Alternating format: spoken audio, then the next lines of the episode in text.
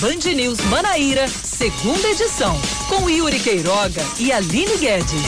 5 da tarde em um minuto. Boa tarde para você conosco aqui na Band News FM Manaíra, você que está no Dial, no FM 103.3 ou ainda no bandnewsfm.com.br e também pelo aplicativo Band Rádios. É hora de mais um Band News Manaíra, segunda edição. E chegamos a 521 anos desta pátria amada Brasil.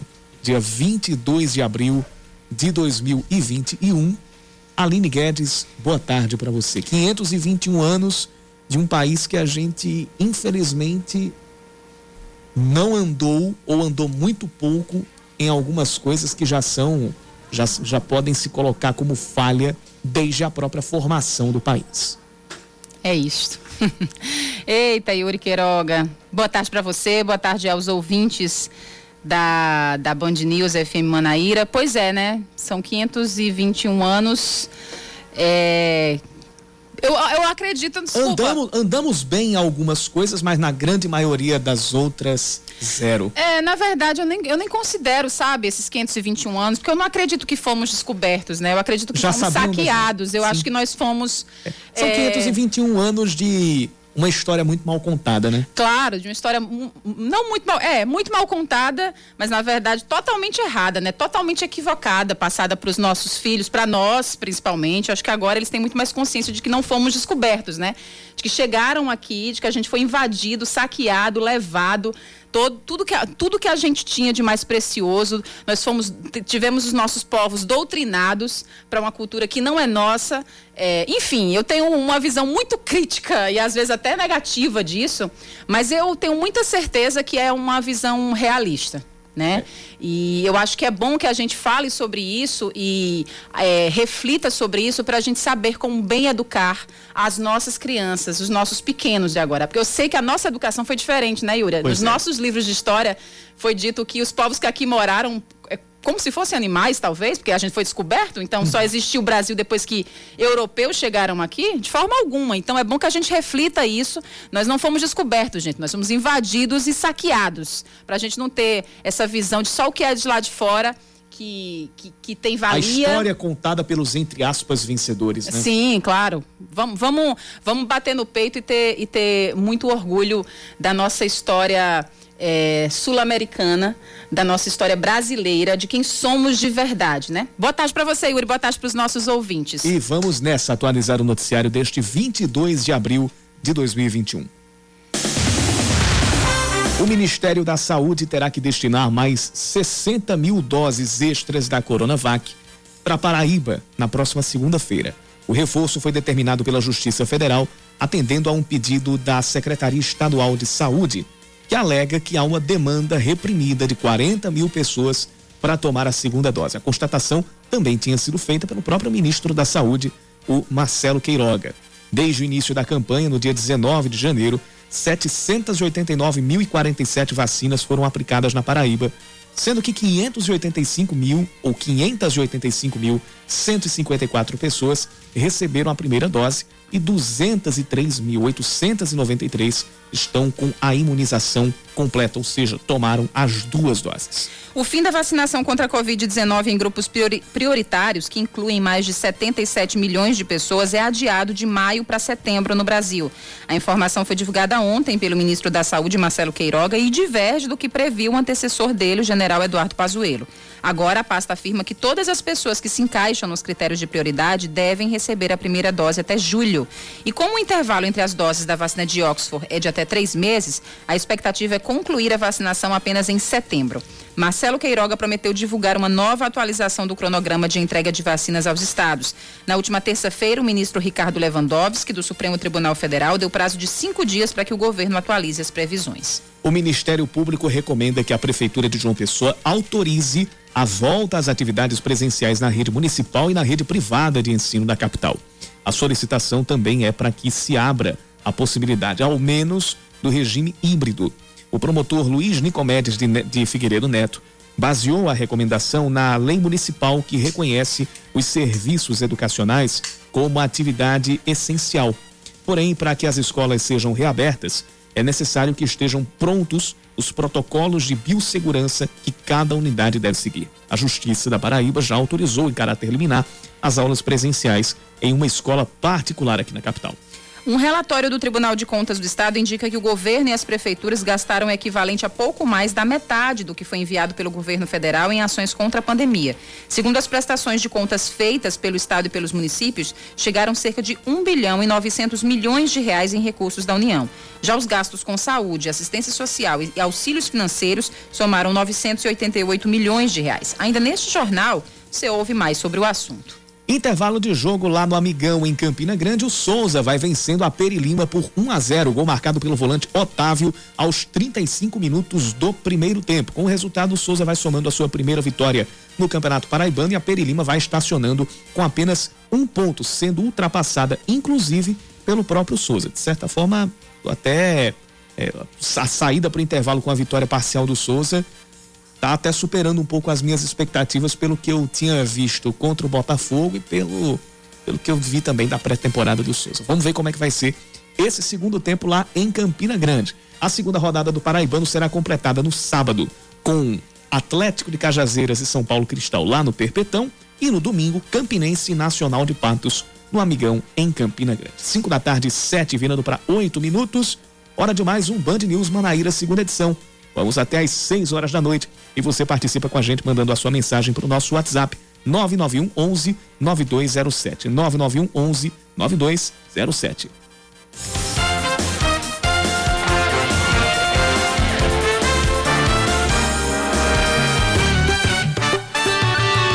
Band News. Tempo.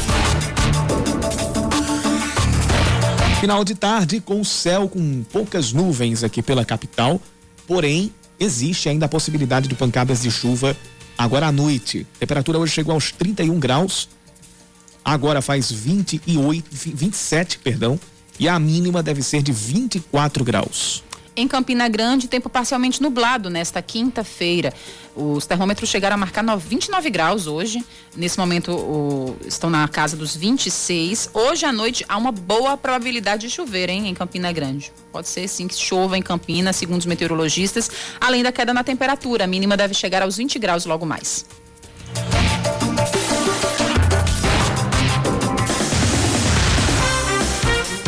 Sobre aquele, aquele boa tarde esticado antes das manchetes. Já tem muita participação aqui no nosso WhatsApp, no 991 11 9207. A...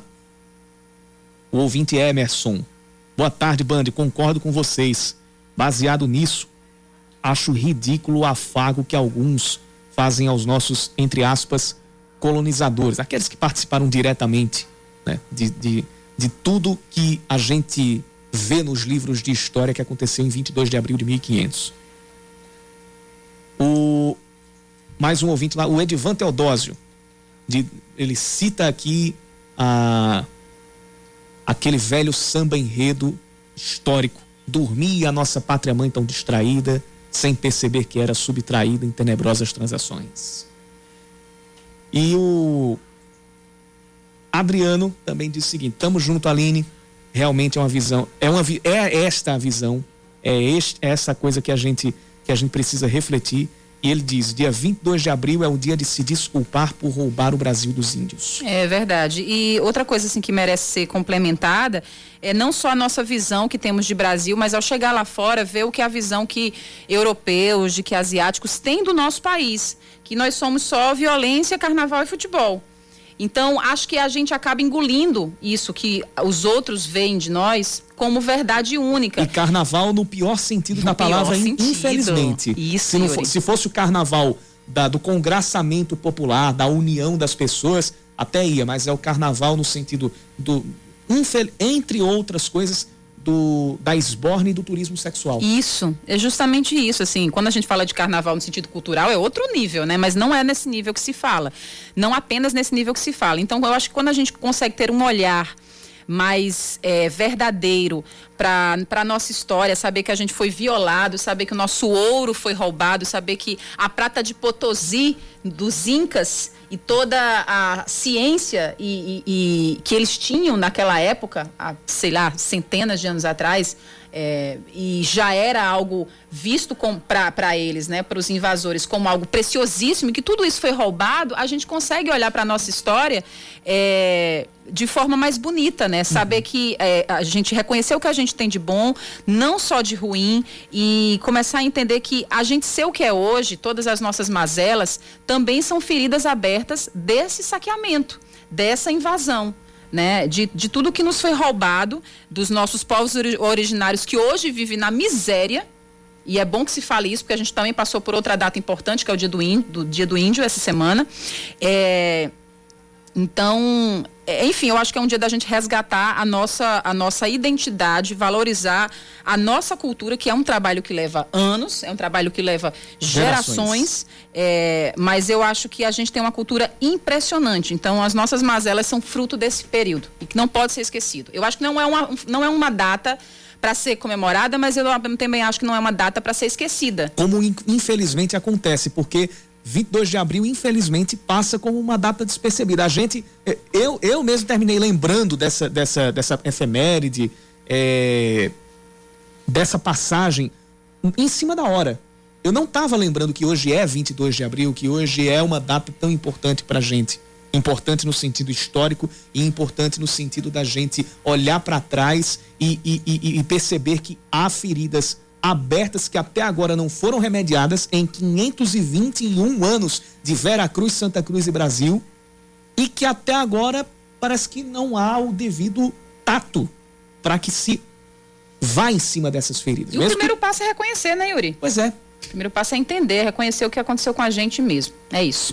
5 e 13, a gente traz o segundo, no segunda edição hoje, agora passando para outra pauta, a relação aqui em, em, em, entre o feriado, ou a pausa sanitária da Semana Santa, e a redução no número de casos e mortes pela Covid-19. As informações estão chegando com Leandro Oliveira, nossos braços e nossas pernas aqui da redação. Ele que que que tá, tá coordenando a redação durante as férias de Samara Gonçalves e também traz essa reportagem aqui pra gente. No mês passado, o governo estadual criou um feriadão na Semana Santa entre os dias 29 de março e 2 de abril. A medida foi para tentar conter o avanço do coronavírus, já que o mês de março foi o pior desde o início da pandemia. Para se ter uma ideia, no último dia 31, a Paraíba registrou 1.573 casos e 70 mortes. Para o infectologista que cuida de pacientes com a Covid-19, Rodolfo Dantas, a pausa sanitária surtiu efeito. Isso é eficaz. O ideal é que fosse mais tempo. Então, você pode dividir é, a infecção em duas fases: as pessoas que tiveram e não estão contaminando mais, e as pessoas que estão com doenças e estão contaminando. Como a gente vê o resultado disso 14 dias depois? Por que 14 dias? Porque são 5 dias de incubação e as pessoas que se internam se internam em torno do oitavo, décimo dia. Então ficaria entre 13 e 15 dias depois do lockdown para a gente ter um resultado disso nos hospitais. O reflexo que a gente vê agora da diminuição tem um componente desse feriadão. Quase um mês depois, a maioria dos municípios que estava na bandeira laranja foi para a amarela. Segundo o pesquisador da Universidade Federal de Campina Grande, Josenildo Brito, a Paraíba reduziu em mais de 34% o número de mortes e em mais de 4% de infectados. A gente comparou né, os dados de 28 de abril né, até ontem né, para realmente comparar se houve né, um decrescimento nessas taxas, principalmente na questão da, da média móvel. Né? A Paraíba, por exemplo, apresentou uma redução de 4,7% né, nos casos. Né, nos óbitos, essa redução foi de 34,5% para Paraíba. Agora, em relação aos óbitos, né, a gente sabe que tem um atraso aí da confirmação dos casos para o registro do, do óbito de 14, 15 dias. Então, em relação aos óbitos, muito provavelmente não há ainda um efeito né, desses dias de antecipação dos feriados né, em torno desses indicadores. O pesquisador ainda explica a atual situação da pandemia no estado. A curva de casos na Paraíba está estabilizada, ainda em números elevados né? mas há uma tendência de decrescimento nos próximos dias, né? e de óbitos, sim, na Paraíba vem caindo de maneira sustentável né? os óbitos. Isso é explicado também pela baixa taxa de ocupação dos leitos de UTI. Né? A gente já chegou ali 60%, tá na faixa de 60%. Isso ajuda também né, na questão de você reduzir né, a letalidade pelo Covid né, no estado e principalmente na cidade de Campina Grande. Com episódios de suspensão da vacinação contra a Covid-19, em um item os especialistas são unânimes. A melhor maneira de prevenir a doença é com distanciamento social e uso correto da máscara de proteção.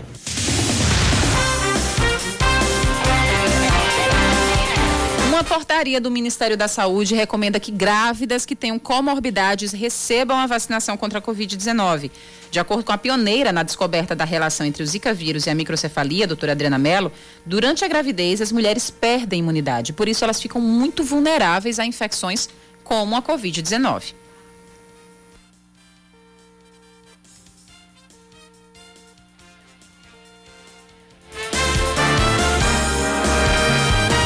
Daqui a pouco a gente vai ter a, a, a fala aqui, a gente, mas a gente permanece aqui na pauta da, da Covid-19 e, inclusive, é, quando a gente fala em gestantes, a gente tem duas preocupações, que são a, os testes que ainda estão sendo feitos em relação às vacinas e a, a própria situação de risco da, da, das pacientes.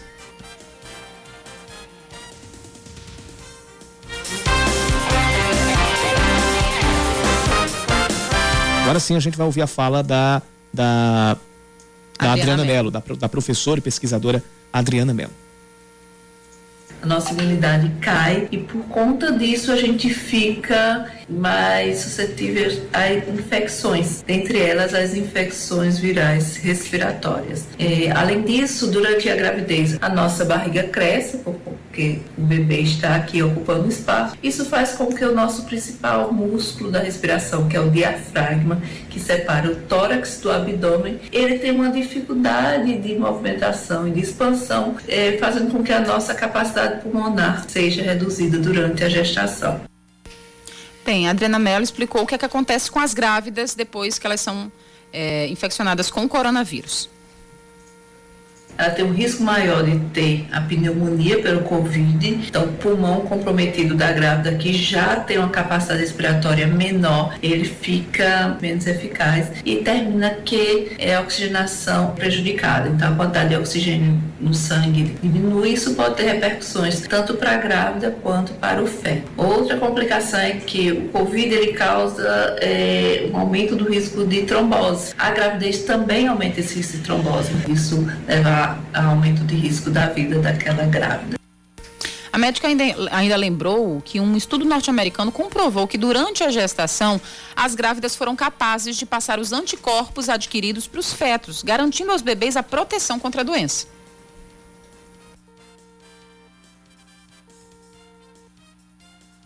Os estudos da vacinação dos Estados Unidos têm demonstrado que o feto ele recebe já os anticorpos e os, as crianças terminam nascendo com anticorpos, ou seja, a gente usa uma vacina e protege duas vidas. Então, tive esse excelente resultado e a gente ficou bem animada. Quando a gente vacina a mãe, é, alguns anticorpos podem passar além para o feto, além disso o feto pode fabricar anticorpos e o feto já pode nascer é, protegido, que é um momento muito crucial quando a criança nasce, porque a imunidade está muito baixa.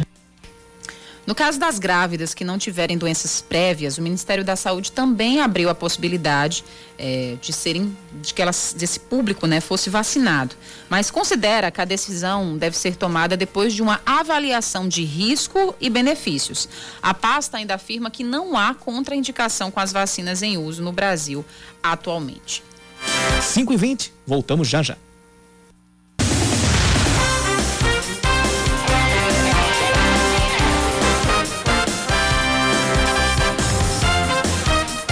5 horas 22 minutos. O Tribunal de Contas do Estado revoga a decisão que ordenava a reativação dos contratos da Enlur com três empresas que prestavam serviços de coleta de lixo. Essa decisão tinha sido usada por uma dessas empresas em um pedido de liminar contra a prefeitura, o que foi negado pela justiça. Segundo a autarquia de limpeza urbana, a medida cautelar que tinha sido adotada pelo TCE era para impedir que o serviço fosse suspenso na cidade. Porém, de acordo com a Enlur, outras duas empresas foram contratadas em caráter emergencial, o que fez com que o tribunal entendesse que não havia mais a necessidade da ordem. O bairro do Padre Zé vai receber amanhã o programa Acesso aos Trabalho, da Secretaria de Direitos Humanos e Cidadania, que tem como público-alvo jovens em situação de vulnerabilidade social. A ação é voltada a quem tem entre 14 e 22 anos de idade, esteja estudando ou tenha concluído os estudos em escola pública. Quem estiver interessado terá a chance de fazer o cadastro do programa Jovem Aprendiz. Para realizar o cadastro é necessário realizar um, fazer um, um agendamento prévio através por meio do telefone 3214 3112. 3214 3112. Também é necessário levar uma lista de documentos e essa lista está disponível no site da prefeitura, que é o www.joaopessoa.pb.gov.br. Vem aí tumulto, hein? vem aí confusão. Na verdade, já, já está é, montado, montada uma confusão, porque a UFPB mantém uma cobrança de 870 mil reais em aluguéis atrasados contra o prédio do Diretório Central dos Estudantes, o DCE. De acordo com o reitor Valdinei Gouveia, também serão protocoladas ações para cobrar dívidas relativas a outros órgãos que funcionam dentro da universidade. A lista inclui a ADUF-PB, que é a Associação dos Docentes, a AZIP, o Sintesp-PB, Sindicato do, dos, dos Trabalhadores em, em Educação, e a CODISMA. Valdinei afirma que a cobrança tem amparo legal e que desde 2018 um alerta era feito pela Procuradoria Federal a respeito dessas dívidas, que, de acordo com o próprio Valdinei, podem chegar à casa dos milhões de reais. O DCE, no, no, no caso, é, só, só pegando aqui a, as dívidas em relação a, aos outros órgãos, sem contar o DCE. É, o Diretório Central Estudantil questionou a cobrança e os outros órgãos ainda não se manifestaram e a gente vai ficar atento a, a, essa, a, essa, a esse episódio que, que, que deve ter novos desdobramentos nos próximos dias. No discurso durante a cúpula do clima, o presidente Jair Bolsonaro reafirmou que já tinha dito ao presidente, ao presidente dos Estados Unidos, Joe Biden, sobre o compromisso de acabar com o desmatamento ilegal na Amazônia até o ano de 2030. Para que isso aconteça, Bolsonaro pediu auxílio e ajuda internacional. Segundo o correspondente do Grupo Bandeirantes em Nova York, Eduardo Barão, os Estados Unidos não vão dar dinheiro ao Brasil até que o governo americano seja convencido de que o discurso brasileiro seja transformado em ações efetivas. Portanto, mesmo com a mudança de discurso do presidente Jair, Bolsonaro, não haverá um acordo bilateral entre os Estados Unidos e o Brasil a curto, a curto prazo após a cúpula do clima. Segundo tempo rolando lá em Campina Grande, 17, 17 não, é, 19, 18 minutos do segundo tempo. Passamos para 18 minutos agora no segundo tempo.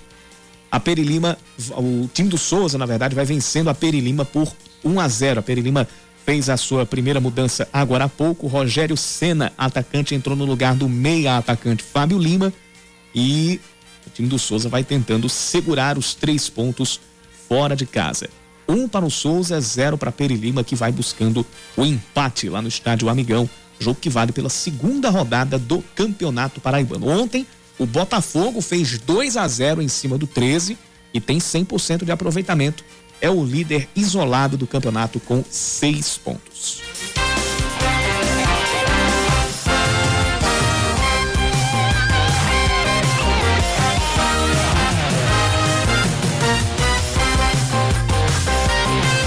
Como a gente trouxe durante a programação, é esperado que hoje, uh, a gente daqui a pouco vai confirmar se, se o avião que traz as novas doses, tanto da Coronavac quanto da Oxford AstraZeneca, se esse avião já chegou, já pousou lá no aeroporto uh, Castro Pinto, lá em Bahia.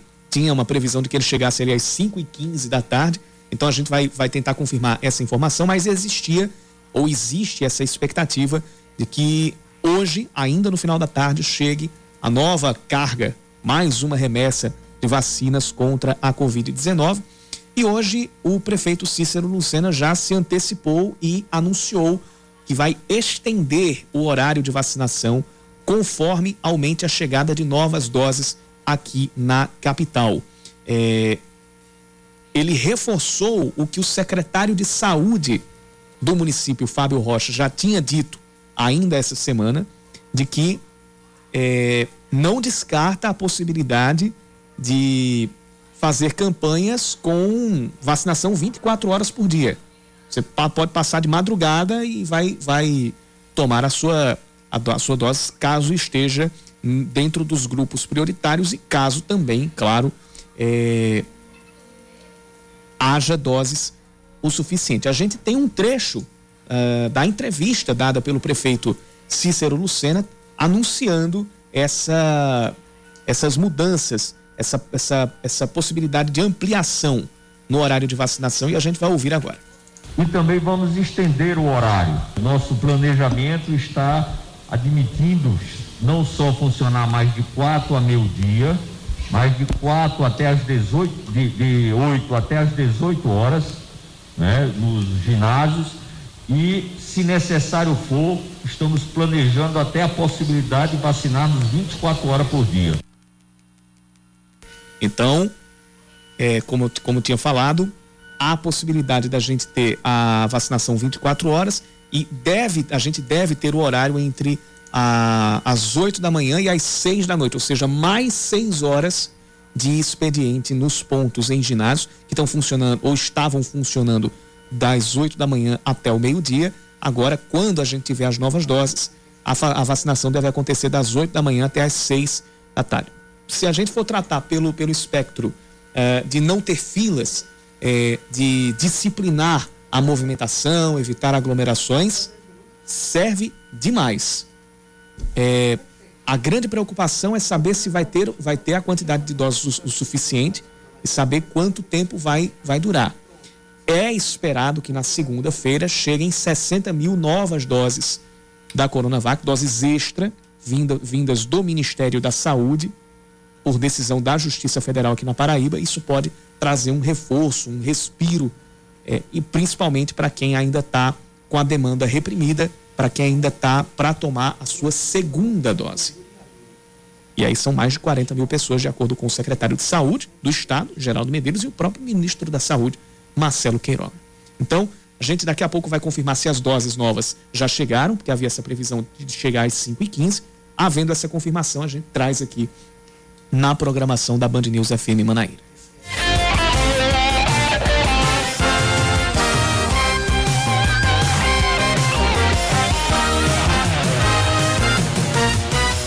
Tribunal de Contas do Estado vai monitorar a campanha de vacinação contra a Covid-19 nos municípios. Vai monitorar o quê? Vai monitorar a aplicação dos recursos e as práticas de gestão relativas aos planos de imunização.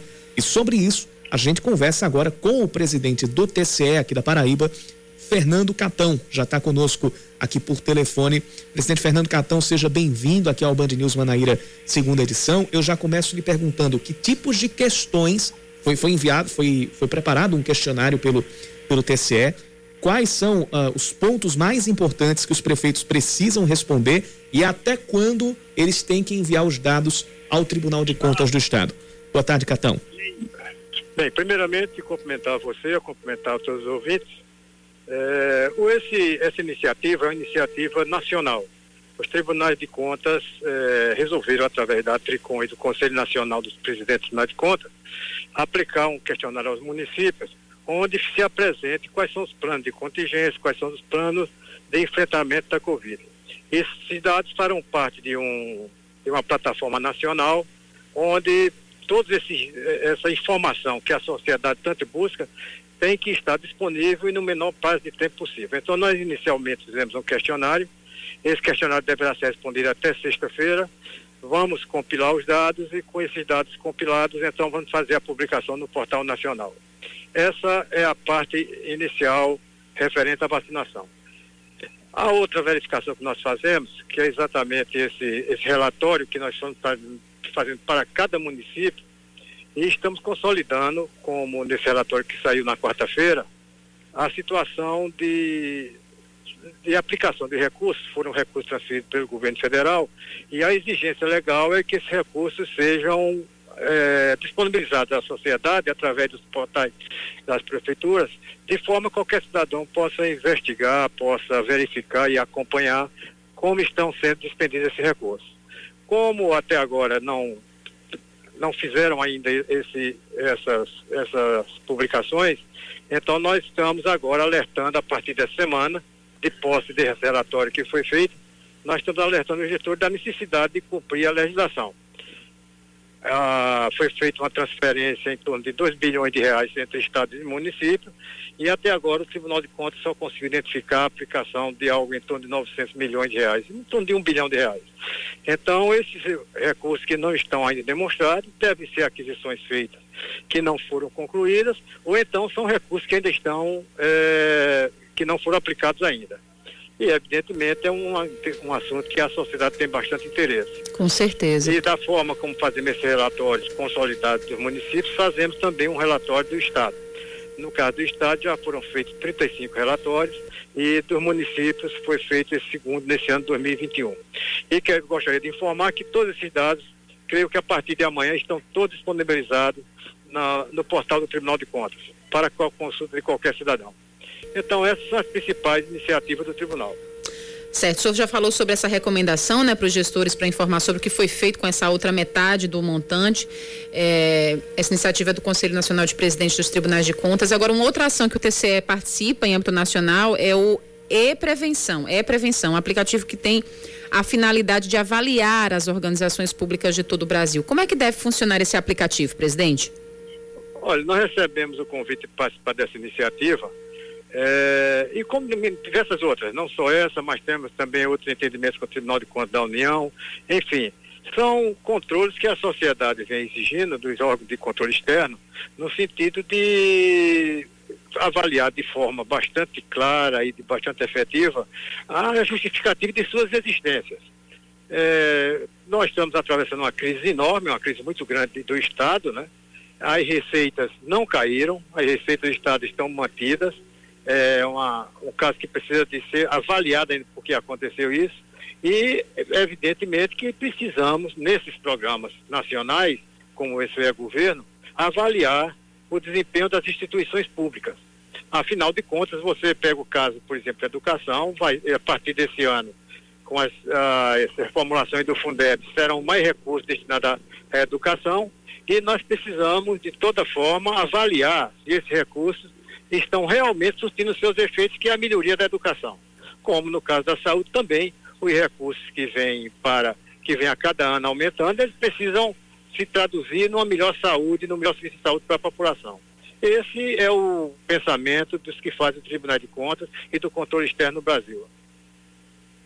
Bem, agora a gente muda de assunto rapidinho, aproveitando a sua presença entre nós, mesmo que remotamente, para falar sobre a questão do lixo aqui na nossa cidade. O TCE revogou a cautelar, a Enlur está podendo rescindir contratos. Bem, quais foram as irregularidades encontradas para que a autarquia pudesse suspender esses contratos? Olha, infelizmente eu não vou poder é, é, dar esclarecimento nesse assunto por, por completo desconhecimento o Tribunal de Contas é cada um tem sua área, cada um tem suas atividades. No caso, o conselheiro responsável é o conselheiro Antônio Gomes, é, que deve ter avaliado que hoje, juntamente com os demais conselheiros da Câmara, tomaram essa decisão. Mas eu não tenho é, detalhamento como isso aconteceu, por que aconteceu. Afinal de contas, são diversos, são muitos processos, nós não temos conhecimento de tudo, tudo que acontece nos processos.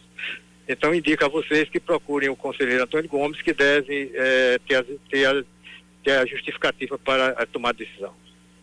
Maravilha, presidente. A gente desde já agradece a sua é, disponibilidade, sua gentileza em conversar conosco e com os nossos ouvintes. Grande abraço, presidente do TCE, Fernando Catão.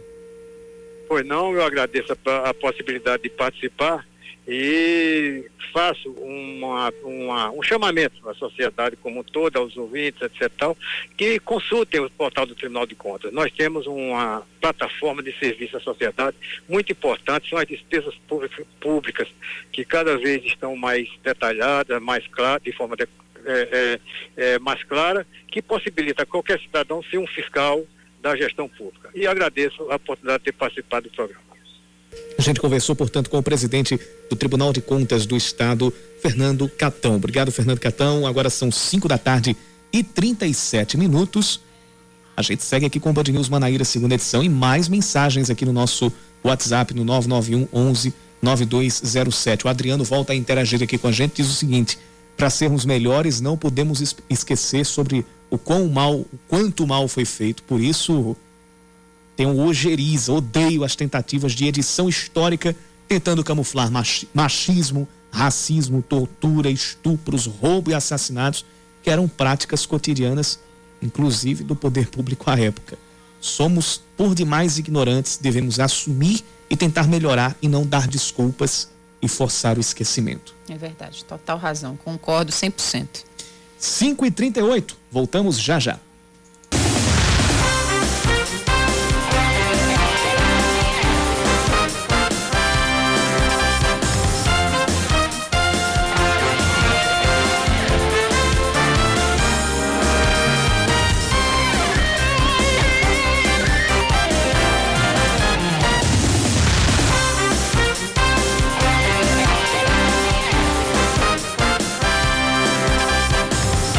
Horas 42 minutos. A gente segue junto aqui no Band News Manaíra, segunda edição. Daqui a pouquinho tem Reinaldo Azevedo, começando às 6 horas da noite em mais uma edição de O É da Coisa. A gente começa com a atualização do boletim sobre a Covid-19 que acaba de sair, acabou de ser divulgada, coisa de, de dois minutos.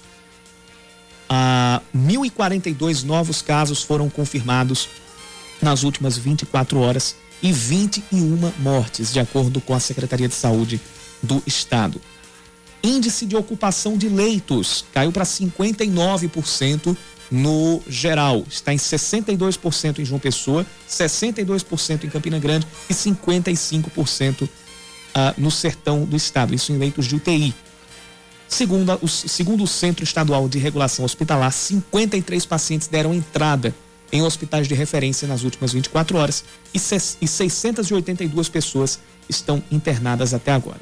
O número de pacientes curados chega a 195.396. Então, de ontem para hoje, a gente teve uma queda de 61 para 59% no número ou no índice de leitos de UTI ocupados no caso de pacientes que estão lutando contra a Covid-19. Uma lei publicada hoje no Diário Oficial do Estado prevê multa para donos de imóveis propensos a virarem criadouros do mosquito da dengue e de outros vetores de zoonoses. A ideia é proibir que tanto comerciantes quanto cidadão comum deixem a céu aberto objetos que ofereçam risco de acumular água e se tornarem focos do Aedes aegypti. A punição inicial é uma advertência para regularização em 15 dias e, em caso de reincidência, uma multa de aproximadamente R$ 5.400. A lei só entra em vigor em 90 dias. A prefeitura, de, aliás, um levantamento do jornal Folha de São Paulo mostra que a taxa de ocupação de, de nas UTIs públicas para o tratamento da Covid-19 começou a cair na, nas maiores cidades. A situação, no entanto, ainda é crítica. 14 capitais com mais de 90% dos leitos ocupados. No, no, no pior momento, 21 estavam em, nesse cenário. Ao todo, 18 capitais registraram queda no percentual de leitos de UTI ocupados na última semana. Cinco delas estão abaixo do patamar crítico de 80%. Uma delas é João Pessoa, ao lado de Salvador, Macapá, Manaus e Boa Vista. A Prefeitura de João Pessoa divulga nota lamentando o tumulto acontecido após uma manifestação de construtores no Centro Administrativo Municipal. No documento, ela classificou o ocorrido como uma tentativa de obrigar uma audiência de supostos representantes da construção civil com o executivo. Os manifestantes cobravam a liberação do habite, alvarás e licenças ambientais que dependem da Prefeitura de João Pessoa e, segundo eles, estariam emperradas. Apenas depois do princípio de confusão é que, de fato, houve uma reunião entre o secretário de Gestão Governamental, Diego Tavares, e uma comissão dos construtores. O negócio foi feio, viu, Yuri, foi, hoje foi. pela manhã. O negócio os, foi feio mesmo, quase saiu na, no, no bufete mesmo. É, é infelizmente. Né?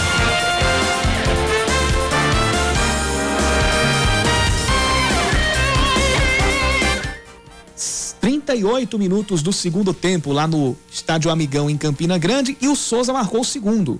Souza 2 a 0 para cima da Peri Lima. O gol foi de Dentinho aos 20 minutos do segundo tempo. Então o Souza vai encaminhando a vitória para cima da Peri Lima e vai somando os primeiros três pontos na competição. Dois para o Souza, zero para a Peri Lima.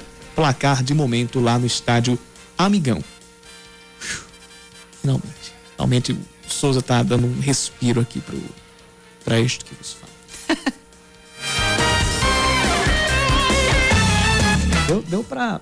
A gente não tem o recurso da imagem, mas deu pra perceber o alívio. Né? Deu, né? com certeza. Não teve. Eh, teve longe. Imersão de... sensorial aqui com esse seu. Teve uh, teve longe de fazer uma grande partida, mas tá somando os três pontos, né? Tá somando jogo os três bom, pontos. é jogo com ponto pro seu time. Ô. É jogo ganho. É jogo ganho. 546.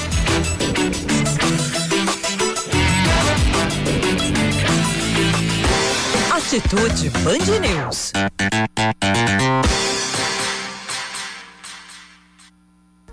O Atitude Band News desta quinta-feira, que vem na reportagem também de Leandro Oliveira, traz uma, uma entidade que segue na contramão de, infelizmente, alguns casos de falta de respeito e descaso com idosos, que infelizmente são é, acontecem com certa frequência, ou pela falta de acolhida pelos próprios parentes, ou pela falta de estrutura nas instituições, em algumas instituições de longa permanência. Neste mês, após denúncias, o Ministério Público da Paraíba fechou aqui em João Pessoa um abrigo em situação precária e ao todo 17 idosos foram levados para o Hospital Padre Zé com feridas e sinais de desnutrição e desidratação.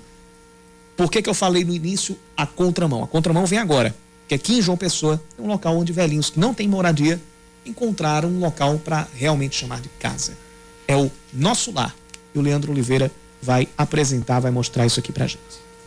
Algumas pessoas, infelizmente, tratam os pais ou avós como um objeto descartável, sem serventia alguma. E daí surge a pergunta: se não houvessem os abrigos, onde estariam esses idosos? O Brasil tem oficialmente cerca de 83 mil pessoas vivendo em instituições de longa permanência para idosos. Abrigos para quem tem 60 anos ou mais e depende de cuidados e não tem condições de viver com parentes. Mas os dados oficiais do Sistema Único de Assistência Social estão distantes da realidade. A estimativa é que existam hoje mais de 400 mil idosos em LPIs no país. A diferença nos dados pode ser explicada pela falta de um censo completo nessas instituições. Além da divergência dos números para poder criar uma política pública efetiva a esse grupo, a pandemia do coronavírus tem sido uma barreira e tanto para os abrigos que dependem de doações. Apesar das dificuldades, quem se voluntaria para ajudar os velhinhos, como Eduardo Galvão, não contém a alegria. A felicidade de estar lá fazendo parte do corpo de colaboradores é impagável.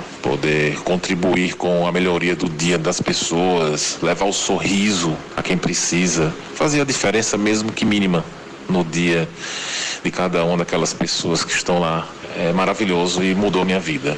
Eduardo faz parte do Centro Espírita Nosso Lar, fundado em 1980 no bairro do Castelo Branco e funciona também como um abrigo. Atualmente, o lugar cuida de 42 idosos. O representante da instituição, Alain Henrique, destacou a relevância do trabalho desenvolvido na cidade. Atualmente reside na nossa instituição 42 idosos no regime de longa permanência, alguns em situação de abandono familiar. A crescente demanda de institucionalização é uma constante no nosso trabalho. A instituição ela é reconhecida como de utilidade pública a nível federal, estadual, municipal, reconhecida também pelos conselhos dos direitos da pessoa idosa, Conselho da Assistência Social, reconhecida pelo Ministério Público do Estado da Paraíba como entidade que executa suas atividades de maneira planejada e continuada. Alan lamenta que assim como houve prejuízos em vários setores por conta da pandemia, instituições de longa permanência sofrem bastante com os reflexos da crise tendo em vista que entidades como a nossa sobrevivem majoritariamente por doações, dependendo dos empreendimentos, dos esforços que cada um possa fazer, nós conclamamos a quem venha a chegar essa mensagem que doe qualquer alimento, roupas, produto de limpeza. Para nós tudo encontramos a serventia, tudo damos o bom proveito. O abrigo recebe doações das 7 da manhã às 8 da noite. O telefone para contato é o 98807 6773. 98807 6773. Quem se interessou pelo trabalho deseja que o nosso lar se torne uma casa para quem precisa não apenas de um ambiente físico, mas de uma moradia digna e respeitosa para idosos, pode acessar também nas redes sociais pelo Nosso Lar PB. Band News FM completa 16 anos de existência no próximo dia 20 de maio.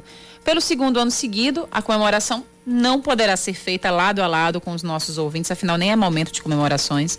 No entanto, como fizemos ao longo desses quase 16 anos, essa é a hora de pautar ainda mais as discussões que fazem diferença na vida de todos. Então, na semana do aniversário da rádio, serão realizados três fóruns Band News FM com temas fundamentais: saúde, economia e educação todos com a pandemia do coronavírus como pano de fundo nessas discussões. E também não deixaremos de dar o espaço de sempre à relação com os nossos ouvintes, afinal todo o nosso trabalho é feito com essa premissa, todo o trabalho da rede e aqui da Band News FM Manaíra, você sabe, você está de prova, é feito com a premissa de ouvir os nossos ouvintes. Não só vocês que nos ouvem, mas principalmente a gente que ouve vocês. Então vamos passar por essa data, por esse próximo dia 20 de maio, mais um 20 de maio nas nossas vidas, aqui como Band News FM, mas pelo segundo ano dessa forma, né? Discutindo o que de fato é fundamental para a gente como brasileiro.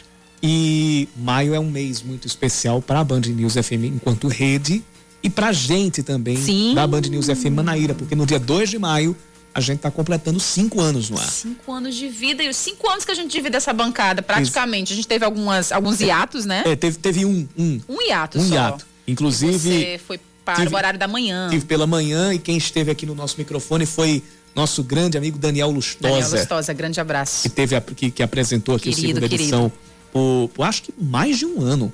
Foi, de mais, fato. mais de um ano. Final de 2016, a final de 2017. Aí no finalzinho de 2017 voltei para o segunda edição e de lá para cá Não nos desgarramos mais. não nos desgarramos mais.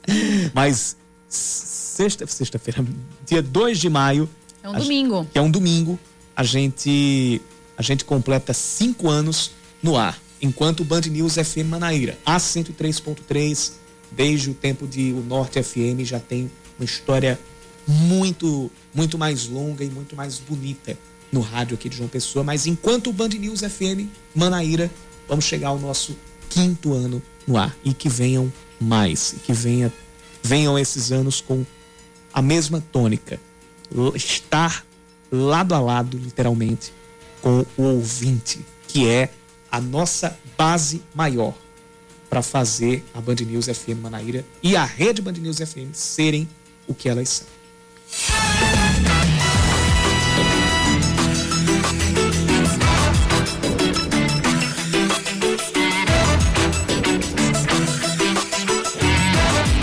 A gente começou falando sobre feridas abertas que o país tem desde 22 de abril de 1500 e datas adjacentes e termina o jornal meio que voltando a uma dessas feridas, que é a desigualdade que o país tem.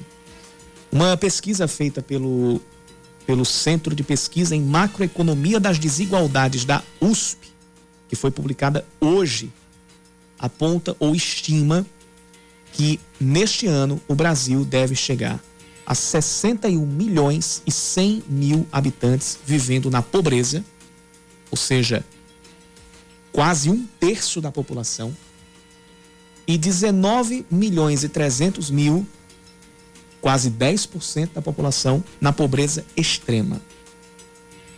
E nós não somos um país onde circula pouco dinheiro.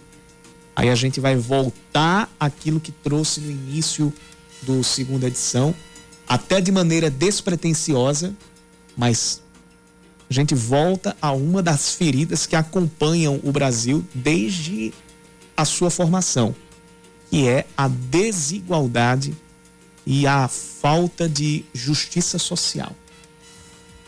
Infelizmente, a gente não tem esses dados ah, por acaso, não tem essas estimativas por acaso, e entra ano, sai ano, a gente se depara com esta realidade. Parece que a gente está num disco arranhado eterno, quando o assunto é desigualdade, é concentração de renda, quando o assunto é não haver o pleno bem-estar social aqui no país.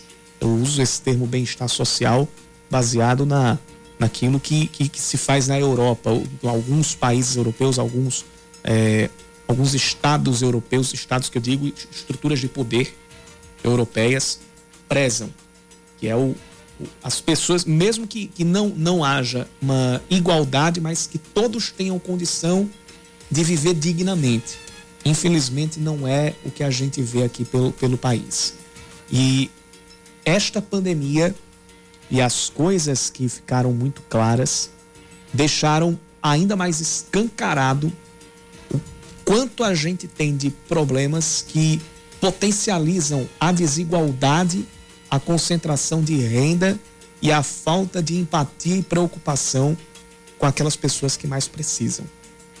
E o quanto isso, infelizmente, para alguns, não é desleixo, mas é projeto.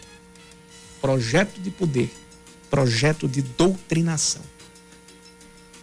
Sobreviver, não. Ganhar poder em cima de desigualdade e em cima de sofrimento alheio. A gente tem passado por isso desde os primeiros dias de Brasil. Desde os primeiros destes 521 anos. Então, a gente começou nesse assunto e a gente encerra, os, quase, praticamente encerra a segunda edição com esse dado, com essa, essa estimativa publicada hoje. Vou repetir aqui os dados.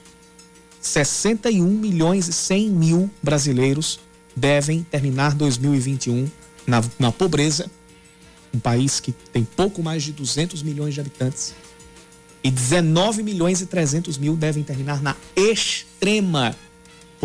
O pior de tudo, Yuri, são pessoas muito uma boa fatia dessa desse percentual, desse percentual, perdão, são pessoas que não iniciaram esse período de forma pobres ou extremamente pobres. São pessoas Chegaram que ou voltam a esse, né, a essa situação ou pela primeira vez estão nessa situação por causa da crise, por causa de toda de todo essa de todo essa esse panorama terrível em que a gente passa.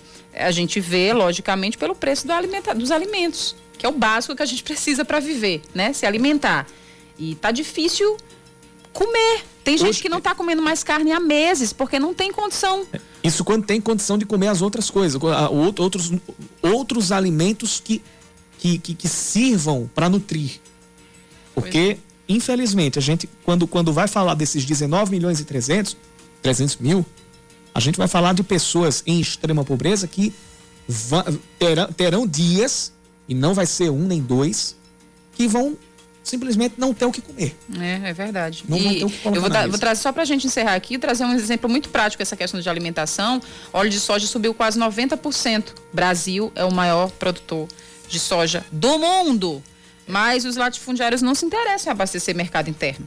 Cadê que existe uma política de mercado interno? E se exportar, por quê? Porque eles ganham muito mais com isso. Eles ganham mais com a alta do dólar exportando. Então, como você falou, Yuri, a fome aqui é um projeto. In- Infelizmente. E não Infelizmente. adianta, pra gente terminar, não adianta vir com a história de que, ah, vocês defenderam que todo mundo ficasse em casa e a economia via, a Sim, gente via sim, depois. sim. Não é isso.